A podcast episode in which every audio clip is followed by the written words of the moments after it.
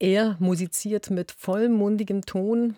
Das ist sein Markenzeichen. Die Rede ist von Gauthier Capuçon. So wurde sein Cello-Spiel mal von einer Fachzeitschrift beschrieben, ob das gestern so war.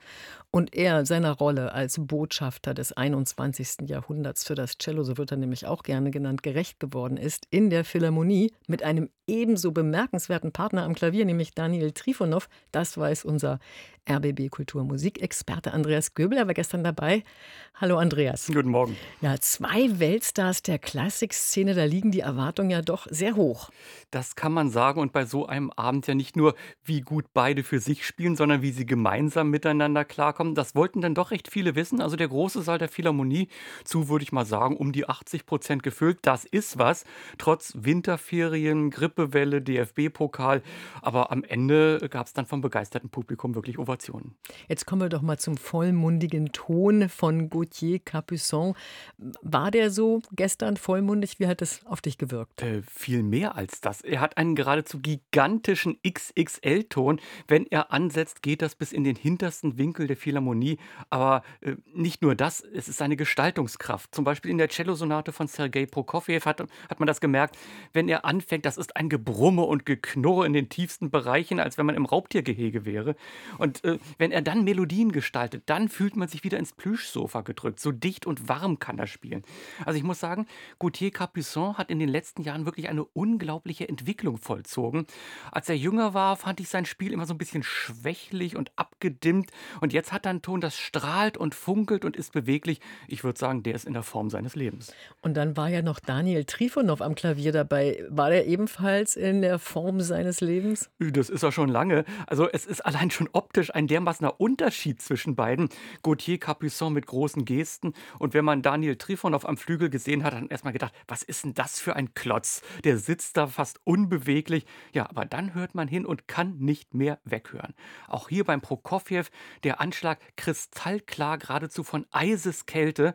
Und dann der Kontrast bei Rachmaninow da hat das Klavier ja mehr Töne, als man eigentlich spielen kann, aber über solche Anforderungen kann Trifonov natürlich nur lachen. Da fühlt man sich in den Arm genommen, in die Kuscheldecke gewickelt und dann legt er los, jagt die Tonkaskaden durch den Saal und plötzlich ist er es, der äh, Gauthier Capuçon herausfordert. Also ich würde sagen, Daniel Trifonov hat seinem Ruf als Gigant der Anschlagskultur mal wieder alle Ehre gemacht. Gigant der Anschlagskultur, muss ich mir merken. Also beide für sich absolut großartig und es hört sich so ein bisschen so an, als hätten sie auch gut zusammengefunden in all ihrer Unterschiedlichkeit. Ach, die haben sich großartig verstanden. Gleich zu Beginn in der Cellosonate von Debussy, ja, da zupft Capuçon an seinem Instrument und Trifonov setzt ganz trocken so ein paar tiefe Töne in den Flügel, fast auf fast geräuschhaft. Das geht so hin und her, als ob beide miteinander Tennis spielen. Prokofjew genauso, das ist eine Sonate voller Witz, voller Ironie, auch voller Sarkasmus, wie Prokofjew die Vorgaben der stalinistischen Kulturpolitik scheinbar befolgt, aber für Insider dann doch unüberhörbar die Zunge rausstreckt und wie beide diese so scheinbar banalen Motive so angeschliffen hin und her geworfen haben. Das war ein unglaubliches Vergnügen. Du hast ja jetzt schon äh, alle drei erwähnt, Debussy, Prokofjew, Rachmaninow. Welches Stück hat dir denn ähm, ja vielleicht am besten gefallen oder dich sogar überrascht? Ja, gefallen haben mir alle grandios. Der Rachmaninow in seinen großen melancholischen Gesten, der Prokofjew mit seinem trockenen Humor.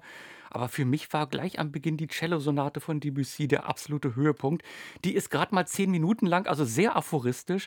Aber wie beide hier jede ja falsche Romantik unterdrückt haben, stattdessen ein Stück gespielt, wo man oft nur noch Fetzen hört, wo so Gesteinsbrocken durchs Weltall fliegen. Das Stück ist über ein Jahrhundert alt, aber teilweise klingt es so, als wäre es gerade komponiert worden. Also diese Modernität auch heute so erlebbar zu machen, da war wirklich atemlose Stille im Saal. Und dann gab es trotzdem stehende Ovationen, hast du ja vorhin gesagt. Ähm, haben die sich beiden doch sicherlich noch was gespielt, nicht nur die drei Sonaten. Nö, also zwei Zugaben gab es. Die erste war fast erwartbar, die Vokalise von Rachmaninow zum Dahinschmelzen.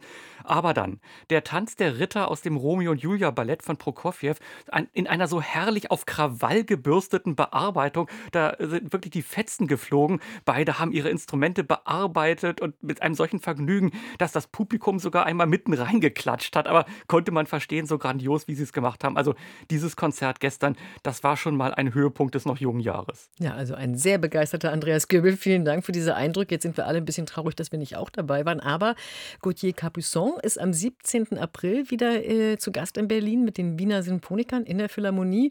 Und Daniel Trifonov am 14. Mai auch in der Philharmonie. Da spielt er dann mit dem Orchestra dell'Accademia Nazionale de Santa Cecilia. Also zwei Daten, die man sich vielleicht schon mal merken sollte. 17. April, 14. Mai, Capuçon, Trifonov.